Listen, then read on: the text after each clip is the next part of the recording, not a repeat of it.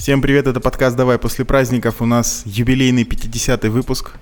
А, за эти 50 выпусков много чего меняется, но не меняется то, что мы с Женей у микрофона. Привет, Жень. Да, привет. Давненько нас не было опять. Мы в прошлый раз а, после долгой паузы обещали, что раз в две недели будем выпускать а, новые mm-hmm. эпизоды, но как-то не задалось. И на то есть объективные причины. Во-первых, лето – так. А, во-вторых, а, море. Так. А как минимум у половины. Хинкали.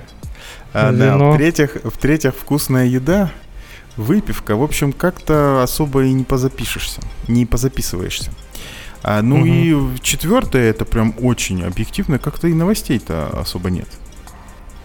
А, Там, знаешь, этот э, хинкали чаще держишь у рта, чем микрофон, на самом деле.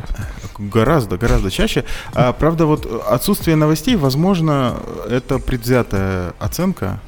И если mm-hmm. убрать первые несколько пунктов, которые мы тут перечислили, новости таки найдутся. Э, в общем, проверим, проверим это уже через сколько там, совсем скоро, поскольку сентябрь, э, и все резко поменяется. В общем, uh-huh. у нас сегодня классический выпуск. Мы с Женей вдвоем будем говорить про интересные нам а, темы. А, и долго ждать и запрягать больше не будем. И начнем с первой из них. А, у нас тут недавно вышел, ну точнее не у нас, вышел очередной рейтинг языков программирования у такой компании, которая называется Tioba Software. А, это, значит, чуваки, которым заняться больше нечего, они тренды Гугла э, изучают. Uh-huh. И по трендам в Гугле делают вывод, какой же язык программирования таки самый э, популярный. Э, мы уже обсуждали их в предыдущих выпусках, вот прошлогодний их рейтинг, там, по-моему, до этого тоже еще раз обсуждали. И уже говорили о том, что, ну, это не самый объективный критерий, по которому стоит судить о популярности языка. А, угу. Поскольку а, сейчас а, машин learning и data science довольно популярная штука, и полно курсов, полно людей, которые считают, что это очень просто, и они сейчас за три месяца превратятся в дата-сатанистов. Поэтому, вот мне кажется, часть успеха Python а, она этим обусловлена. А, а я уже проговорился, да, тут на первом языке, в общем, на, на первом месте э, Python всеми любимый. Угу.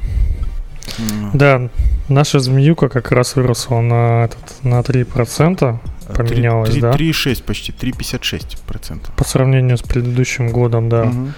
И это прям хороший рост, то есть э, отделяет. Ну и там, кстати, все подросло, все основные вот эти вот 5 штук, которые да, их пять. Они все подросли, остальные все что-то болтаются в хвосте прям очень сильно. Да. А, меня удивило на самом деле второе место это чистый C. Угу. Можешь как-то объяснить такое количество запросов в Гугле? Ну, относительное. Понятно, что мы абсолютных цифр не знаем, хотя можно, наверное, посмотреть. Ну, не очень-то и интересно. А, ну, вот почему питон так много, мне кажется, я понимаю. Угу. А почему C так много? Откуда? Ну, я думаю, что какой-нибудь IOT или еще что-нибудь такое, которое сейчас очень сильно растет, и плюс какие-нибудь там оптимизации технические Слушай, достаточно а ты думаешь, быстро будет расти. А ты думаешь, IOT прям на чистом C? Там, мне кажется, вообще что-нибудь высокоуровневое, я не знаю. Угу типа, типа, ну, типа того же питона, например. Но если ну, брать что-нибудь надо... такое большое, а, оптимизированное и производительное, угу. то это, ну, скорее Java. Она, кстати, идет на третьем месте. Ну да, и мне кажется, это где у тебя меньше затрат на электроэнергию и вот все прочее, то ты, наверное, как раз на нем будешь писать. Там прям Хотя, что-то я как-то это э, разбежался довольно сильно. А GVM, что, она есть разве под эти все айоты? Мне кажется, ты ее там запустишь, у тебя э, на, на этапе вообще э, на армии, запуска. Наверное, на этапе запуска вообще все сломается. Ну, на армии, на какой-нибудь там Raspberry 4, наверное, да, там угу. хватит вполне ресурсов, чтобы GVM-ку запустить. Оперативки не хватит. Там гектар оперативки. Да, да. А, системе, правда, ничего не останется. но тем не менее, что-нибудь небольшое можно позапускать. Кавку там не запустишь, конечно, но эм, что-нибудь самодельное такое вполне. А, вот. А, значит, mm-hmm. что тут у нас? После, а, после Java, C++ и следом C-Sharp. Mm-hmm. Вот. Ну, а дальше а, кстати, JavaScript на седьмом, да, Visual Basic выше JavaScript. А, вот поэтому я и не верю в достоверность вот этого, вот этого исследования. Мне кажется, они просто этот уже много кто говорил по поводу того, что этот э, JavaScript прям дичайший динозавр. И его а, а Visual... давно похоронить. А Visual Basic, видимо, нет, поэтому он его обогнал, да? Нет, ну Visual Basic, ты смотри, кстати, на 12 месте Classic Visual Basic, а я даже это трогал в шестом Ух. году где-то. Да, было, было, было время. Каким, какие мы с тобой старые уже, Жень? Мне кажется, много осталось этих всяких систем, где вот это вот все надо поддерживать, и там вот ну, вот То же самое, наверное, и сишечка, и ага. вот этот классик Visual Basic, мне кажется, да. Удивительно, что эм, Swift на одиннадцатом месте, Гошка вообще на пятнадцатом. Угу. И это прямо как-то э, как-то странно. В общем, э, я не доверяю э, вот этому рейтингу. Хотя, с другой стороны, вопрос, а что такое популярный, да? Чаще спрашивают тебя, да? Да, чаще спрашивают. Ну, окей, хорошо. Значит, в Гугле чаще спрашивают про Python, чем про Swift. Ну, ладно, хорошо, в это, в это можно поверить. Но что разрыв такой большой между Python и Golang, э, это, на мой взгляд, странновато. Хотя, с другой стороны, вот, вот опять же, я сам себя перебиваю и сам uh-huh. с собой спорю. А, так чуваки, которые на Go пишут, они, скорее всего, уже документацию просто читают, правильно? Да, те то же самое, знаешь, понимаешь, э, что это как раз запросы, это значит, что там в питоне достаточно много какой-нибудь магии, да, под капотом, mm-hmm. которую постоянно запрашивают, и он, соответственно, становится популярным. Весь такой загадочный. Да. Хотя C достаточно тоже простой. Да, C там вообще одну книжку прочитал, и, в принципе, все, можно писать на C. Полетели, да. Да. Наверное, больше всего меня удивляет то, что все-таки все-таки JavaScript на седьмом месте, потому что там же каждую неделю новый фреймворк выходит супер модный и правильный и православный. И про него и надо него... спрашивать. Да, и про, него, и, и, и, и про него надо спрашивать, и на него нужно судорожно переходить. А, вот. Ну, ну ладно, в общем, бог с ними. Мне кажется, с этой темой все. Погнали дальше. Ну нет, нет. Тут нет? что ты а, пропустил сорян. важное. 13 место. С 22 на 13 прыгнул старый динозавр. Если ты видишь, кто это. Да, вижу. Это Delphi. Не знаю, откуда он взялся. Наверное, что-то они выпустили. Возможно, кстати, у них этот новый релиз я видел в этом году. Э, новая Delphi вышла, не знаю, как она там, RAD, по-моему, называется, или что-то как-то так.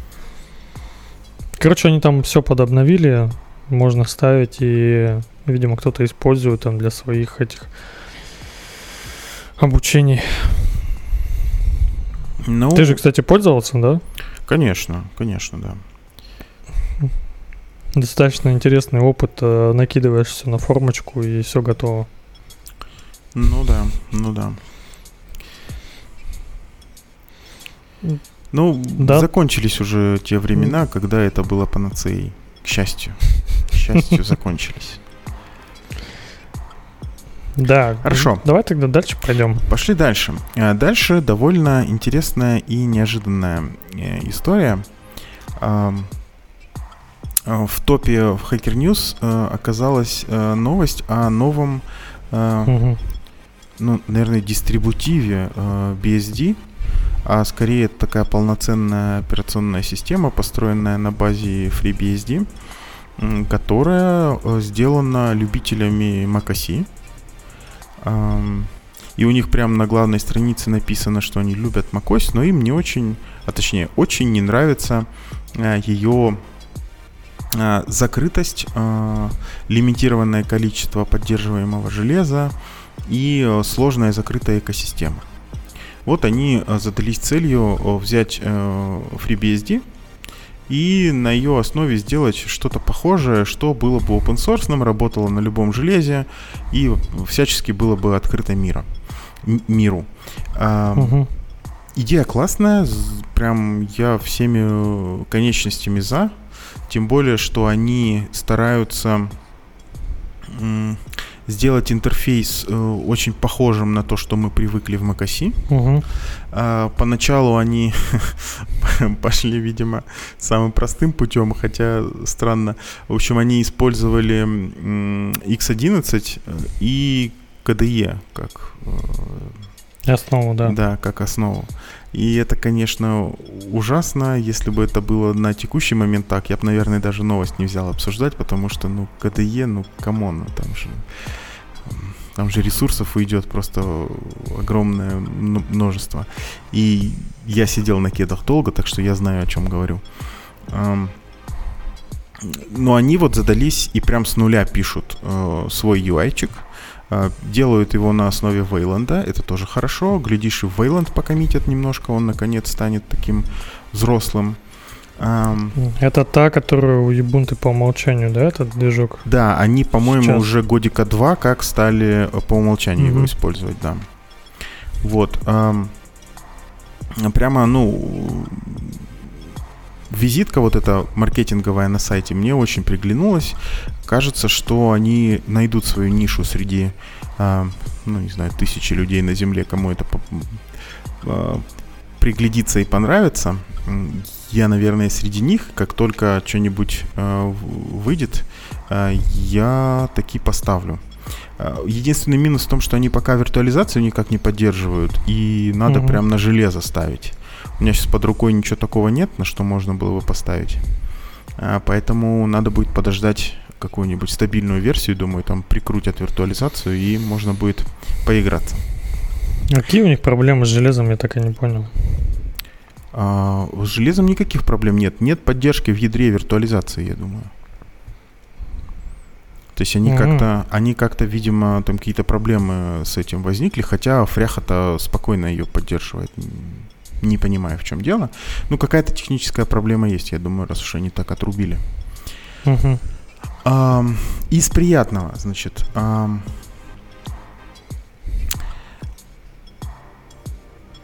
Что из приятного? Из приятного. Они обещают, э, они обещают, что у них так. будут э, нативные э, нативные приложения под свою операционную систему.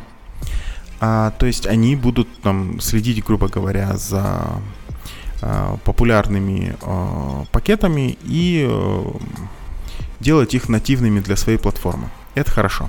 Но угу. это, если бы они на этом остановились, э, остановились, этого было бы мало. Они пошли дальше и говорят, что большую часть пакетов, написанных для FreeBSD, мы будем поддерживать. Ну и это логично, раз уж у них э, ядро BSD, то сделать это не так-то сложно.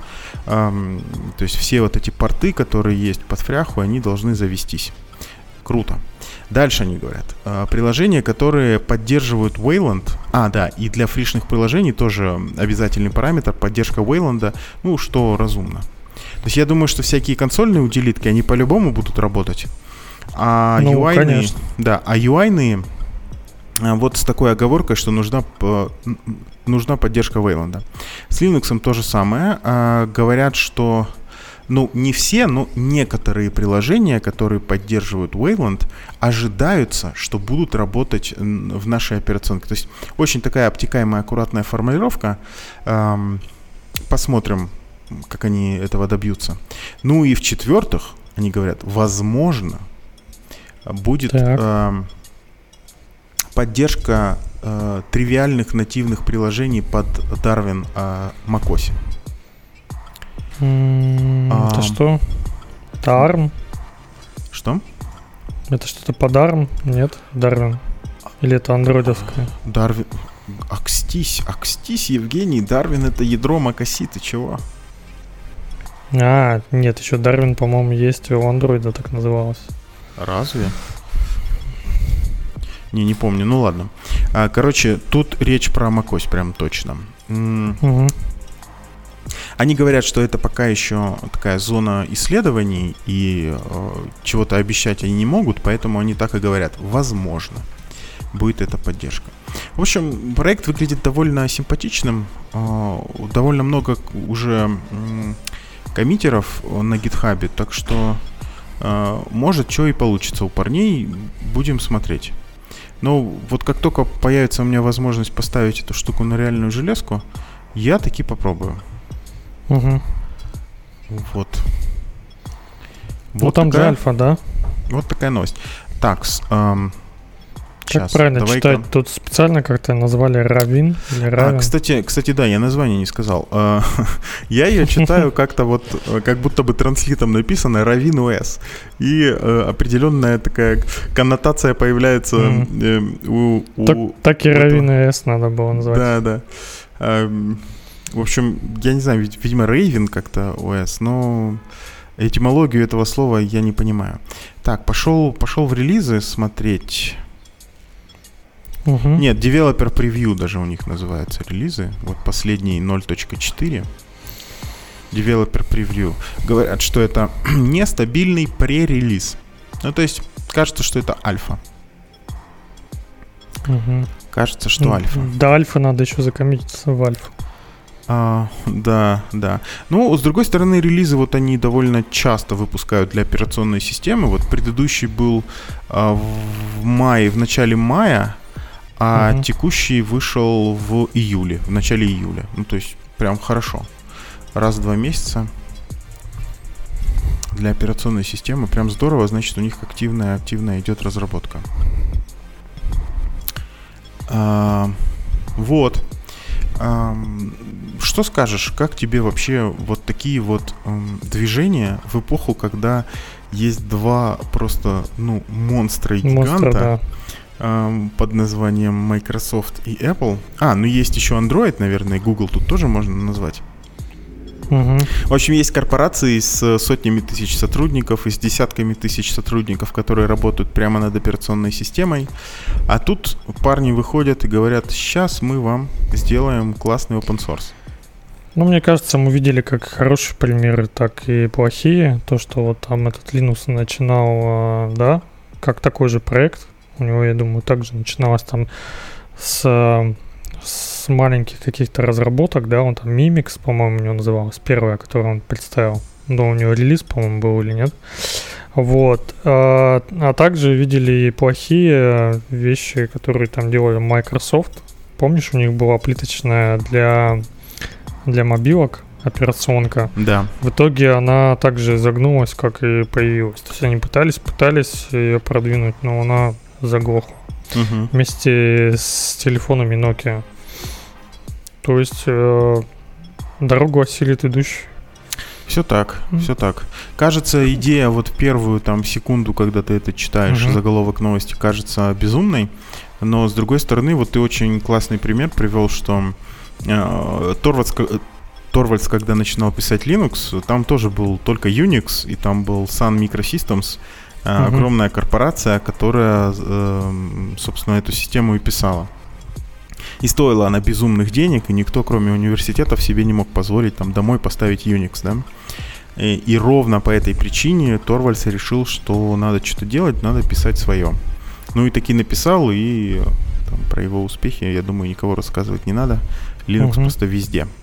А, тут такая же штука прям я, не знаю, я радуюсь. Вот э, мы с тобой, по-моему, обсуждали проект, который называется Asahi Linux. Это а, да. парни, которые портируют э, ядро ядро Linux под э, M1 процессор, уже и под M2, в общем, под э, Apple Silicon, что называется.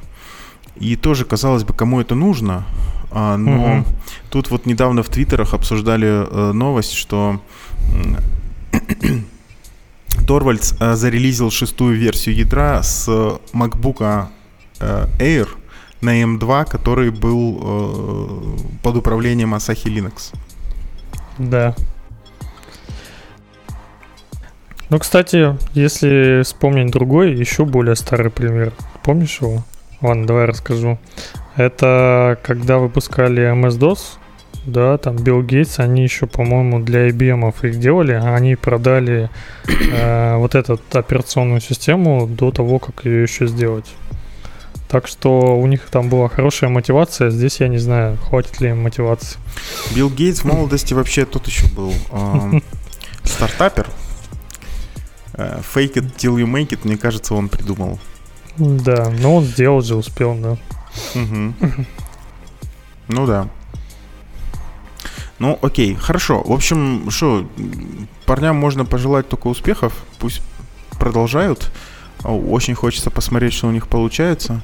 А, но сама идея того, что у тебя будет такой а, красивенький UI, как на macOS, mm-hmm. минус вот эти все плюшки экосистемы, которые, ну, нагромождают UI. И плюс у тебя будет open source ядро, то есть ты можешь там любой софт под себя там, написать, сделать, не знаю, какой-нибудь пакет, который по-твоему, как-то не так устроен, переделать. В общем, мне нравится. Очень, кстати, напомнил проект, сейчас э, вспомню, да, называется Elementary OS. Угу. Только там такая же идея, они делают на... Ну, они делают как раз на этом, на Linux. Они на базе Debian, да. Да, и у них, кстати, вот сейчас я даже открыл, или там 5 лет назад открывал скриншоты, у них все круто выглядит. Плюс у них там те, кто качают, могут сразу поставить себе э, донат. Они там принимают все виды карт, какие только хочешь, через Stripe, и ты можешь э, при скачивании им денег задонатить. Uh-huh. И, видимо, нормально. У них вот эта модель, видишь, срослась. Я вот сейчас захожу, они вот у них апдейт за июнь был, последний за июль. То есть они нормально все пилят. Она, конечно, не так сильно похожа, но э, то, что они там могут на этот навертеть на том движке, который есть, вот, э, с Linux, выглядит вполне симпатично. Да, у них э, как раз такой подход, что они придерживаются минимализма и пытаются какие-то, ну, скорее, общие черты, которые есть у macOS, да. э, выдерживать. Там визуально, конечно, все по-другому, но общие идеи, они угу. имплементируют. Ну, я сейчас смотрю по скриншотам, они, кстати, ушли от полного копирования, они сейчас похожи на, не знаю, на что, на гномовское. Ну, это скорее, скорее ну, плохо, чем хорошо. Э, э, гном э, в этом, в исполнении Макаси вот так вот сейчас похоже. Там у них картинки есть с гифками. И достаточно тоже прилично выглядит. Да, да. Двинем дальше? Да, двинем дальше. А, так, что тут у нас? Дальше мы поговорим про, про управление командой.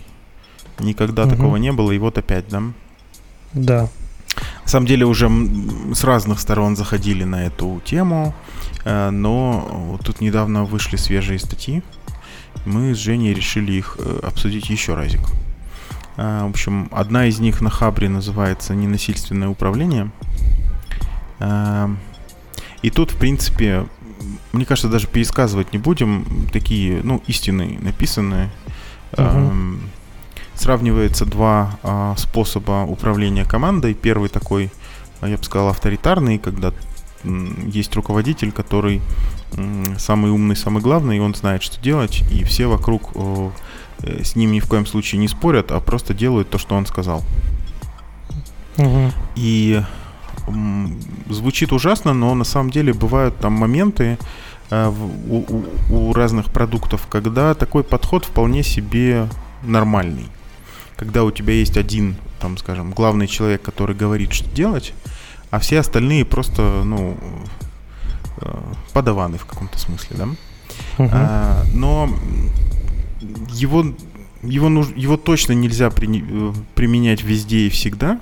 Ну, то есть можно, но это будет неэффективно, просто неэффективно. Не говоря уже там про моральную этическую сторону вопроса.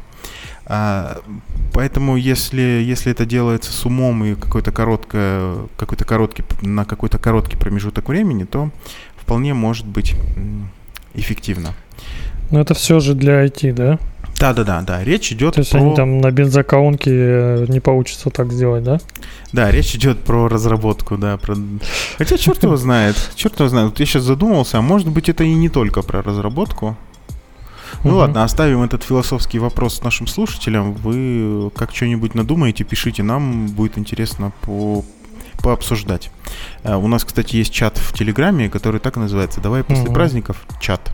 Можно в поиске легко найти и uh, что-нибудь с нами обсудить. Так вот, э, тут, конечно, на примере команды разработки и противопоставляется вот этому авторитарному способу управления, ну, такой, э, как это, хотел сказать, гибкий, э, ну, гибкий, наверное, да, в каком-то, в, угу. в, в какой-то мере. Когда э, каждый чувствует э, ответственность за то, что он делает, каждый пытается привнести что-то новое в продукт и, э, и, и, и понимает, что любая инициатива, она будет как минимум обсуждена со всеми, если она э, окажется э, удачной, то угу. все ровно так и сделают, по этому пути и пойдут. И в этом смысле нет э, одного там главного центра принятия решений, а есть команда, которая коллективным э, разумом э, решает, в какую сторону двигать продукт. Э, вот, кстати, хорошая, э, хорошая аналогия. Это такая централизованная и децентрализованная система. Да? В общем, тут дальше идет описание того, что такое лидер, как э, как своим примером показывать, эм, как достигать успехов, э, что нужно угу. высокую планку задавать и всех, кто ей не соответствует, потихонечку убирать из команды и так далее, и так далее. В общем, тут еще раз, э, прям прописные истины э, в менеджменте указаны, поэтому мы их прям все проговаривать не будем. А может быть, скорее обсудим какие, не знаю, какой-нибудь личный опыт, Женя, вот ты можешь рассказать? Я такой, знаешь, э, тебе говорят, э, тех, кто ниже уровнем, ты убираешь, а потом тебе денег на нового разработчика не дают. Понимаешь, что всякие такие вещи могут быть. Ну, это уже... Э, тут как бы, ну, окей, можно деньги не давать, но тогда вот те планы, которые есть у руководства, они будут там mm-hmm. медленнее сделаны, да, поэтому надо, надо это понимать. Э, слушай, я хотел про какие-то вот личные примеры поговорить. Вот у тебя был когда-нибудь руководитель, который такой вот рукой по столу бьет и говорит, что делать? Такой нормальный пацанчик. Ну, если из топ-менеджеров, да. И у тебя он тоже, наверное, был. А, ты про того? Да-да-да. А. Ну, да, да. Но на самом деле там до обычных разработчиков это не доходило. Ну, вот это вот все. Но на самом деле тут, наверное, стоит сказать, э, как там называется, что изначально ты команде доверяешь, считаешь ее, что они все компетентные, да, пока они не докажут э, другое. Вот и все. Ну, что все и так профессионалы, и ты, в принципе, им доверяешь. Конечно. Ну, да. все как раз строится на человеческом отношении, да. Да. Ну, в общем, я не знаю, как у тебя, но у меня никогда вот такое вот эм, ручное, как это, в некоторых кругах говорят, ручное управление командой такое, когда вот есть один самый умный, mm-hmm. оно никогда не было эффективным. Там, может быть, те задачки, которые вот этот человек перед собой ставил, они как-то решались, но было очевидно, что если дать команде больше свободы и больше ответственности, то задачки бы решались гораздо а, лучше и, возможно, да. даже совсем, совсем другого сорта проблемы бы возникали, да, то есть можно было бы уже вот эти мелочи, которые в таком режиме э, решались, их можно было бы не обсуждать, их бы вообще не было. Да. Возможно, такой авторитарный подход э, будет работать на какой-нибудь там госпредприятиях, там какая-нибудь сборка ракеты, да, там тебе не нужно, чтобы кто-то что-то придумал, тебе нужно ее просто собрать. Ну да, или, или вот, не знаю, там армия какая-нибудь, не знаю. Вот, да, да. Силовое какое-нибудь ведомство. Там есть приказ. И... Хотя тоже вот я сам с собой опять начинаю спорить. Просто у них так повелось исторически. Угу. Поэтому они всегда так делают. А вот вопрос, а если все-таки по-другому, то может и в этих областях оно как-то получше станет. Потому что я вот э, знаю по рассказам людей, которые служили в израильской армии, что у них по-другому э, отношения строятся. То есть там вечером, когда э, служба, грубо говоря, закончилась и э, угу. каждый занимается своим делом, то все даже снимают свои вот эти вот э, пиджаки, где указан их чин и звание, и абсолютно на равных, э, на равных разговаривают все со всеми, и если там какому-нибудь обычному угу. солдату что-то не нравится или э, у него есть предложение по улучшению какого-то процесса, то он вполне может донести до руководства, и его выслушают, и если он что-то дельное предлагают, так и сделают. Ну там и... agile. Да, да, да, да, да. Да. Они еще в план покер играют. Будут они делать или нет. И по айсу каждую фичу оценивают. Да, да, да. Ну и каких успехов э, достигла израильская армия, тоже никому рассказывать не нужно, наверное. У них там все прям э, очень здорово. Многие у них учатся, и оружие покупают, и там обучение проходят. В общем, кажется, что в таких вот э, структурах тоже, тоже станет лучше от более свободного стиля управления. Да, возможно. Наверное, с этой темой все. Давай тогда, наверное, пойдем э, а. к следующей, которую я вкидывал. Я, наверное, про нее и расскажу, да? А, называется «Как сделать большие вещи». Ну, тут а, даже подожди, подожди, подожди. перевести а мы, не, а, мы не, а, а, а мы не хотим обсудить, что инженеров делает несчастливыми? Mm. Да, мы, наверное, перепрыгнули. Да, это, это связанная, связанная тема, это тоже ты принес, поэтому я подумал, что ты, ты про нее поговоришь. Тут просто интересно, хочется, хочется обсудить. Эм, связанная с предыдущим, эм, угу. с предыдущей Э, статью исследования, которая просто, не вдаваясь в подробности какой там стиль управления, пытается понять, что же делает несчастными бедных, э, бедных инженеров, которые и так несчастные. Да, давай как раз обсудим. Там исследование, не знаю, кстати, насколько оно релевантно. Тут 2000 разработчиков можно ли его применять там на всех. Но вроде как у них э, три важных, э, чаще всего встречающихся э, условия, да, или как он тут, э, как раз перечислены. Ну и ты тоже, я думаю, встречался с ними. Э, там в самой статье отсутствие счастья коррелирует там с плохой продуктивностью, угу. качеством кода и задержками и плохим перформанс. Ну вот как раз можно с тобой обсудить там самое первое, которое, наверное, больше всего встречается, это э, застревать с проблемным э, с решением с каким-то, ну типа с решением задачи. Э, получается как, что м- видимо он пошел там копать, ресерчить и застревает и потом выгорает. Ну, то есть пытается сделать, сделать. Ну, то есть долго, получается, долго да. не может какую-то задачу решить и бьется угу. в итоге головой о стену, видимо, и не понимает, что делать дальше. Ну, это действительно не очень приятно. Не очень приятно, но тут, скорее всего, наверное, какой-то слабый процесс у них построен. То есть, э, если мы какую-то большую систему планируем, ну, большую вещь какую-то внедрить э, в большую корпорацию, то те, соответственно, фазу обсуждения или даже фазу подготовки не стоит пропускать, да. То есть тебе надо как раз и написать свои мысли, изложить. Это, кстати, к следующему.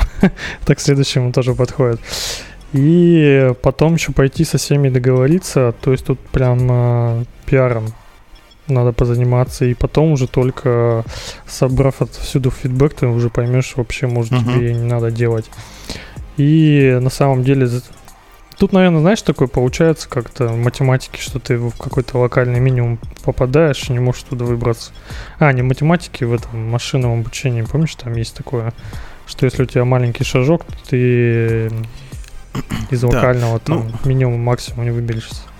Тут как-то все, все, все тривиально, мне кажется. Ну, то есть почему вот человек попал в какую-то проблему и долго из нее не может выйти. Ну, то есть понятно, что он уже там какое-то количество времени потратил, и быстро он угу. сам уже не справится, да, то есть ему нужно или пойти как-то развеяться, не знаю, день-два по пообездельничать, а потом вернуться со свежей головой, возможно, что-то получится. Но, скорее всего, ему нужна помощь. И тут вопрос, э, ему эту помощь не оказывают, потому что просто на него забили, или просто uh-huh. не знают, что у него такая проблема, или просто экспертизы нет в команде, чтобы эту помощь оказать. Процессов нету, скорее всего. Да, да, скорее всего так. То есть, скорее всего, они даже никто не знает.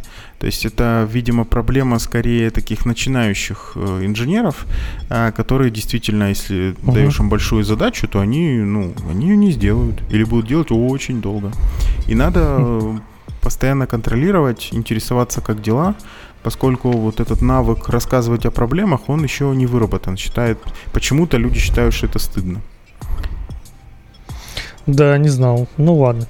А, второе, наверное, вот мне кажется, второе должно стоять на первом месте. Постоянное... Но это у тебя уже у взрослого чувака. По срокам. Понимаешь? По срокам, понимаешь, постоянно все горит. Да, да. И все выгорают, да. И, кстати, наверное, третье — это плохое качество кода и практики. Это тоже, скорее всего, к руководству, как к первому, что не поставлены эти все процессы, настроены правильно pipeline ы, которые там те всякие метрики считают. Ну и с людьми не договорились о самих внутренних процессах. Да, угу. ну или просто не могут отстоять э, свою позицию, не могут донести до э, руководства, что надо немножко дать времени на то, чтобы разгрести тех долг. Ну, вот, это, кстати, вот, там вот, вот, с этим, вот с этим я соглашусь. Угу. Это прям неприятно, даже если ты такой весь бородатый, и борода у тебя длинная, и ты ее даже расчесываешь. Э, когда ты встречаешься вот с таким проектом, у которого там много лет истории, и он откровенно на на сдачу написан, э, скажем так. На сдачу. Да. Вот я помню дни, когда э, в очередной раз открывал э, IDE, и угу. вот этот проект загружался в нее, и, и у меня прям настроение прям заметно ухудшалось. То есть я как на галеры шел на работу в такие дни. Угу. И это было ужасно. В итоге, конечно, мне удалось убедить, что это, это все надо выкинуть в мусорку и писать заново. А я думал, ты решил уволиться просто. Ну, я и уволился. проблему. Я и уволился потом, но, но это было там чуть позже. Угу. Вот. Что ты хочешь еще из э, представленных, которые ниже, пунктов обсудить, э, как... Ну, э... Да, надо сказать, что следующие пункты, они уже существенно реже встречаются. Э, вот три главных мы обсудили. А, а так тут, э, в принципе, тоже понятные вещи, да. А,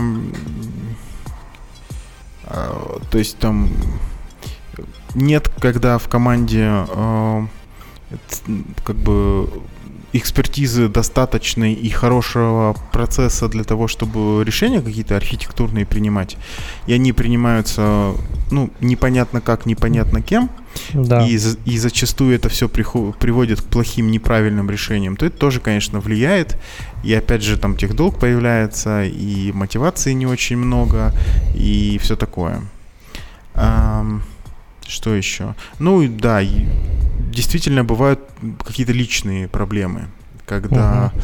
вроде на работе все хорошо, а лично у человека все не очень хорошо, и ну, это, конечно, влияет, и работать на должном уровне не получается, ты как-то не очень э, вовлечен в это во все, голова где-то там далеко в своих проблемах, тебе угу. не до э, не до профилирования, скажем. Я бы, знаешь, как подвел черту к этим всем пунктам плохой выстроенный процесс крадет счастье в будущем. Вот так бы я сказал. Это прям такой кликбейтный получился заголовочек. Все, я начинаю продавать курсы. Конечно. Это будет слоган. Слушай, вообще, да, пора, пора заняться мотивацией. Окей. Ладно, давай э, вот теперь точно пойдем на ту новость, про которую ты хотел поговорить. Да, у меня просто заскроллено было вниз самый. Ага. Да, как раз э, следующая там была статья, которую мы с тобой обсудим, это как сделать большие вещи правильно, да. Угу. И если там подводить итоги, все там сводится к пяти пунктам. Там первый как раз пункт, который я уже чуть-чуть затронул раньше, это как раз э, все свои мысли записать на бумагу, потом по ней пройтись и понять, что вообще стоит ли тебе это делать или нет. Потому что да, в давай голове только... все. Да. Ну, Оговорку. давай возьмем какую-нибудь. Оговорку прям э, сделаем, что речь идет не про типичную задачку, там, не знаю, спроектировать один сервис, а прям а про огромную задачу, когда речь идет про, да. не знаю, целый продукт, может быть, несколько продуктов, может быть, платформу для них. В общем, э, когда речь идет про десятки человека лет, вот прям вот так. Да, что лучшее решение не самое первое, которое у тебя в голове появится, а тебе нужно как раз еще э, состязание идей такое пройти, сначала написать это все на бумаге, а дальше, ну, наверное, пойти и защищать э, какую-то из выбранных тобой идей и, по сути дела, пойти продавать ее, да? Ты же, наверное, тоже этим самым занимался. Да, Если конечно. ты ее сумеешь продать э, ну, большинству своей команде, то она у тебя, в принципе, уже можно считать, что у нее есть какой-то шанс на выживание.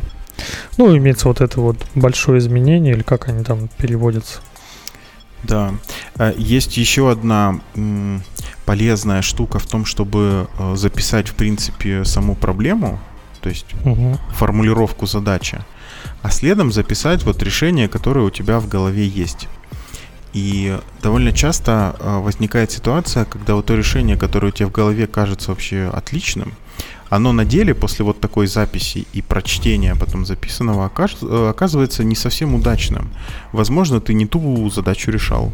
Возможно, угу. ты выбрал не самый оптимальный путь возможно, ты расходуешь слишком много ресурсов и так далее, и так далее. В общем, по абсолютно разным причинам это может быть не самое лучшее решение. И э, проделывая это упражнение, мы избавляемся от вот этого личного байаса, когда вот, угу. ну, я, например, очень этому подвержен. Я если слышу про какую-то задачу или какой-то вопрос, э, вот если у меня в голове сразу появляется какое-то решение, все, я его считаю правильным по умолчанию. Ты и меня с очень... ноги влетаешь. Да-да-да. И меня очень сложно переубедить в обратном. И, угу. и, и мне самому, я когда задаю вопросы там сам себе, а вот это, а вот то, я как-то быстро отщелкиваю ответы и как бы для галочки эти вопросы э, вроде бы как покрыл, но на самом деле стоит все-таки аккуратно на них отвечать и избавляться от вот этого э, предвзятого отношения к собственному первому решению. Ну, кстати, второй, наверное, вывод, который есть, э, это как раз э, можно объединить с первым, потому mm-hmm. что это, наверное, все входит в подготовительный этап, что ты идешь. Ну, это вот, кстати, второе, наверное, можно сказать, э, то, что я говорил, это пойти ее продавать. То есть, если ты ее не сможешь продать, то, в принципе, то вообще ее, наверное, и не стоит решать, эту проблему. Да, и ну стоит... или у тебя не получилось продать. Тут да, такое стоит, тоже. Стоит ее продавать тем людям, которые э, не согласны с твоим решением.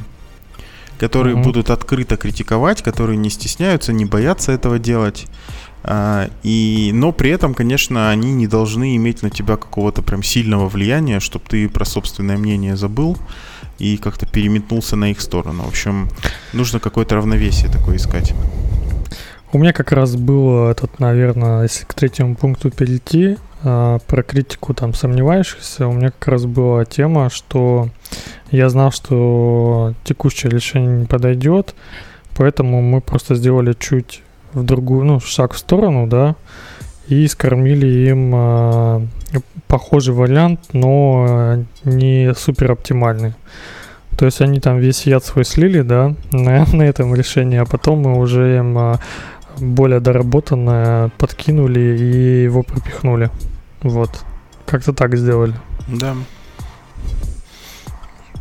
Ну, это как раз работает с критикой, то, что они там уже, наверное, позадавали вопросы. Ты, считай, такое вот это решение обманку делаешь, на нем все собираешь э, вопросы, да, весь фидбэк и улучшаешь э, вторую, вторую итерацию, либо там, которую ты делаешь параллельно. Соответственно, которую ты сделал параллельно на основе фидбэка, она у тебя будет более такое приспособленное к жизни. И там уже будет меньше критики, и уже вот с этим, с этими вопросами, которые там будут, уже достаточно можно работать. Ну, либо их там как-то изгладить, острые углы. Да. То же самое, наверное, с стейкхолдерами, там всякие бездевы, продуктологи и прочее. Но у меня, наверное, не было, так сказать, не было примера. У меня есть э, продукт, который с техническим образованием, но ему, в принципе, там от меня уже, в принципе, все нравится. То есть мы уже там прям какой-то трэш не творим. Ну, в плане того, что он проходит через несколько фильтров, то есть э, до него то есть мы сначала с технической да, командой обсуждаем, а до него уже доходят уже какие-то эти первые результаты, что мы, в принципе, возможно, будем делать, и что оно там бьется на бизнес. Вот так вот я бы сказал. Mm-hmm. Поэтому тут убеждать стейкхолдеров, наверное, может, ты что-то из своего опыта подскажешь. А, ну, тут опять, мне кажется, я ничего нового не скажу. Важно такие хорошие доверительные отношения поддерживать. То есть а, очень важно понимать, что человек, который там ставит тебе такую большую задачку, он сам понимает, зачем она, как она, и готов в любой момент ответить на любой вопрос. И с другой стороны, угу. когда ты к нему приходишь с решением, он эм, в случае, если он с тобой не согласен, то он скорее примет э, твою сторону и даст тебе окончательный выбор сделать. Вот это такие, с одной стороны, простые, а с другой стороны, не очень простые э, условия, поскольку, ну, угу. люди, которые делают такие большие штуки, они обычно... Э, из абсолютно хороших побуждений, там угу. они там э, переживают за продукт, хотят сделать что-то хорошее, классное. Э, вот, Все так, да. Да, им это мешает довериться просто человеку, который был, э, грубо говоря, угу. нанят э, для решения этой задачи. Но когда все звезды сходятся и команда такая сильная, э, то все друг другу доверяют и каждый занимается своей работой. И это прям хорошо. Я, кстати, вспомнил вот э, из последнего то, что мы большого делали. Ну, сейчас делаем. Там как раз э, у нас было 6 решений, которые мы метались одного от другому, с каждым, и каждое пытались, короче, улучшить. Вот, и у нас уперлось все в опсов, которые, соответственно, будут это все эксплуатировать. И получилось так, что они все время не хотели, им не нравилось. Э, мне удалось, наверное, договориться там с моим начальником и с продуктологом, чтобы они, короче, пушили его, и мы втроем его убедили. Вот. Наверное, как-то так. Навалились, короче, втроем на одного, ну. и в итоге мы протолкнули решение, и у нас все сдвинулось с мертвой точки. Это хорошо, когда так получается сделать. Да. Когда, знаешь, ты один ты прутик, а когда вас несколько, ты уже этот сток сена, можешь все ага. сломать.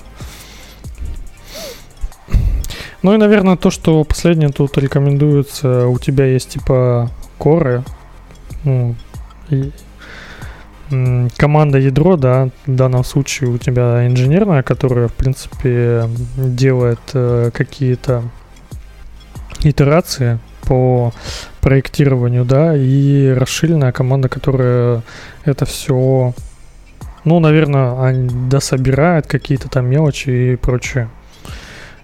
Нужно как раз поделить. Ну, мне кажется, у всех такая есть. Тут, скорее всего, наверное, больше про то, что инженерная команда не выносит решение, пока его не доделает, потому что на начальном этапе, когда у тебя там еще не все готово и не все гладко, в принципе, могут даже срезать и уже не полюбить твое решение.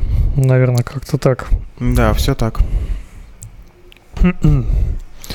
И вот как раз из этих пяти пунктов написать э, на бумаге, да, продать, э, критику отрабатывать, э, убеждать стейкхолдеров и работать э, на две команды инженерную и расширенную. Угу. И все должно получиться. Выглядит как план. Да. Звучит, По крайней мере, звучит все очень просто, но на деле следовать каждому из этих пунктов невероятно сложно. Поэтому если действительно получается так, что ты э, следуешь угу. плану, успех, он неминуемым оказывается, я бы сказал. Обречен на успех, да. Да, да. Там, кстати, ну, там, возможно, другая история, что продукт оказ, э, окажется не очень успешным, и в итоге все это будет зря, но э, саму задачу получится решить, это точно. Да, и мы как раз, наверное, с этим закончили. Давай тогда, наверное, наболевшее, а, напоследок десерт. А, да, да не то, что наболевшее, после такой вот э, обстоятельной темы мы про более такое э, лайтовое поговорим.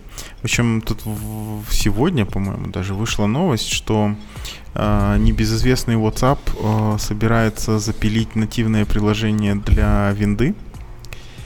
А, а uh-huh. подожди, для винды уже, по-моему, запилили, оно Есть. уже доступно. Да, уже доступно. И они в процессе работы над нативным приложением для macOS. У меня есть, а, это не нативное? Не, не, у тебя электрончик. У тебя все mm-hmm. как все как мы не любим. А, в общем, да, до этого, конечно же, все это было на электроне, но справедливости ради я никогда не пользовался десктопным приложением WhatsApp. Я и WhatsApp-то начал пользоваться вновь спустя там uh-huh. год, кажется после удаления первого аккаунта, когда вот в Армению приехал, здесь, конечно, без него никак. А, тут есть э, две, э, э, две альтернативы, значит, либо ты используешь WhatsApp, либо ты используешь так. Viber. Ну и я, конечно... Настолько низко ты в Viber не хотел упасть, да? Да, ну и в таком контексте WhatsApp, конечно, кажется просто божественным приложением. Его сразу хочется установить и использовать. А, в общем, мне кажется, они как-то разузнали, что я вернулся. И угу. решили в этот раз меня не отпускать просто так, сделать что-нибудь приятное, чтобы я таки остался. Ну, уже могу сказать, молодцы. Э, движетесь в правильном направлении. Э, ждем продолжений. Глядишь, через пару лет э, настолько же приятным окажется приложение, как у, не знаю, у Телеграма того же. Даже, знаешь, очень странно выглядит, как будто это новость из 20 века, да, то, что они так долго не могли это сделать, отсоединить телефон от, от обычного приложения, ну, от стендалон приложения, которое у тебя там на компе запускается, а мне кажется, даже Telegram, если бы обновлялся, они даже это бы не стали добавлять в качестве новости. Ну, каким-то mm-hmm. пунктом в, в changelog, потому что это и так понятно было. Ну, то ну, есть все это э, выглядит... Смотри, тут есть один, тут есть один технический момент, который uh-huh. запрещал им это делать. Дело в том, что по умолчанию все чаты в WhatsApp, они end-to-end encrypted. Да? Uh-huh. И в таком случае сделать... Эм, десктопное приложение, которое будет отображать те же чаты, что у тебя и в телефоне, невозможно. Угу. Единственное, что ты можешь сделать, это сделать вот как они. То есть ты подключаешь телефон к просто а, сайту с формочкой, да, и телефон выгружает оттуда, э, точнее, туда выгружает все свои данные, и ты сможешь там читать, писать. Видимо, они от этого отошли. Тут, кстати, надо почитать, это интересный момент. То есть, если они сделали такой шаг назад и убрали по умолчанию, как это по-русски, оконечное шифрование, э, то кажется, что противников этому будет больше, чем поддерживающих. Ну, я так понимаю, Тут, э, чтобы на несколько устройств сделать, тебе, в принципе, на аккаунт привязываешь один вот этот ключ, все. И у тебя везде все хранится зашифрованно на серваках. Да, а да. Ты это на, все на серваках, и... на серваках хранится, да. но не на устройствах, да. То есть угу. э, раньше это было именно на устройствах, end-to-end. Ну, ладно, видимо, видимо, теперь будет э, э все наши данные будут лежать на серверах WhatsApp. А, кстати, тут еще недавно была новость, эм, угу. что в каком-то штате Америки, естественно, штате России. Да. Предъявили чуть ли не уголовное дело девушке, которая что-то как-то, по мнению властей, незаконно сделала аборт. И данные об этом они узнали, кажется, из э, мессенджера Фейсбука. И Facebook радостно сотрудничал с полицией и слил все данные. А, к слову о том, что э, если это будет не end-to-end encryption, а такой на сервере, то э, считай, да. считай, что его просто нет. Ну, Telegram видел, как сделали у них э, вот как ты говоришь, ну, как я говорил, да, один ключ на все, но если тебе надо секрет циклет, то тогда да. у тебя там есть секретный чат. Да. И все. Да. Ну, окей. Видимо, все теперь... Э, да, что я говорю, все. Видимо, параноики теперь только ими и будут пользоваться. Точнее, они и так ими, я думаю, э, только ими и пользовались. В общем, для параноиков ничего не поменяется, а для обычных людей, в принципе, безразлично, что там, как и где хранится. Главное, чтобы работало. Да, только письма и PGP. Вот, все. Вот, да, хороший вариант. Хороший вариант. Ну, кстати, этот, э, я, кстати, ни разу не участвовал, но как раз рассказывали, знаешь, есть эти тусовки, когда ты приходишь и обмениваешься ключами. Да, конечно. Слышь? Ну, вот. Но это выглядит Самое странно. Надежное. Выглядит странно, потому что ты же обмениваешься публичными ключами. Ну, повесь их где-нибудь там на сайте. Пусть все берут кому надо. Нет, нет, нет. Ты обмениваешь, ты лично набираешь себе ключи только тех людей, кто в офлайне видел и с кем то точно знаком. А, то есть это такая аутентификация да. ключей происходит. Окей. Да, хорошо, да, да. Вы хорошо. прям вот, э, а, как сказать, в офлайне обмениваетесь, да, не чтобы, в онлайне. Чтобы фишинга не было. Окей, хорошо, да. да. Как-то они, криптопатия или что-то такое называется. Okay. Я прям, я прям вижу вот этих вот придурков, которые сидят и, значит, бинарный ключ себе в блокнотик переписывают. Ну, не знаю, я ни разу не участвовал, не знаю, как они там обмениваются. Может, по QR-коду. Да ты что, это ж его сгенерировать как-то надо? Не-не-не-не-не.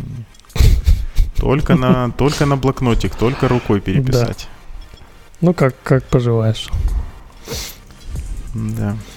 Ладно, чего, мы будем заканчивать на этом. Да. А, я в конце хочу вот что сказать. Значит, во-первых, если вы дослушали до конца, прям красавчики, угу. посоветуйте подкаст каким-нибудь друзьям. А, обязательно приходите к нам в чат, скажу еще раз. Его легко найти в поиске Телеграма. Мне уже казалось, что его надо переименовать в «Давай чат». «Давай чат»? Такой. Давай чат. А, подумаем про давай чат. Окей. Я хотел вот что сказать, что хостинг подкаста, который мы используем, он ушел из России, как многие другие компании. Угу.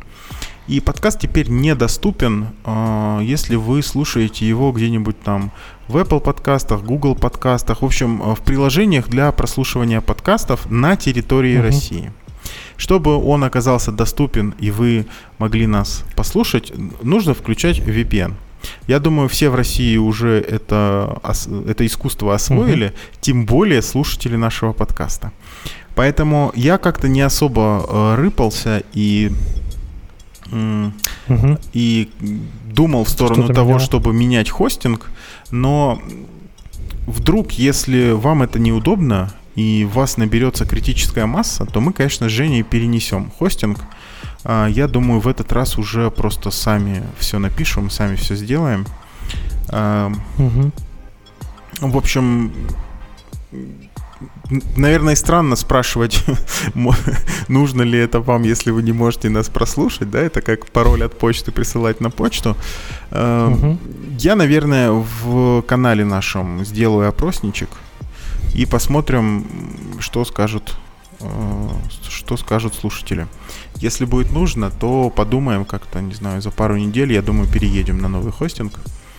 Э, и уж точно самописный, потому что хорошая хорошая тема что-нибудь сделать руками наконец. Окей, на этом будем заканчивать. Э, всем спасибо и до скорого. Да, всем спасибо и до скорого.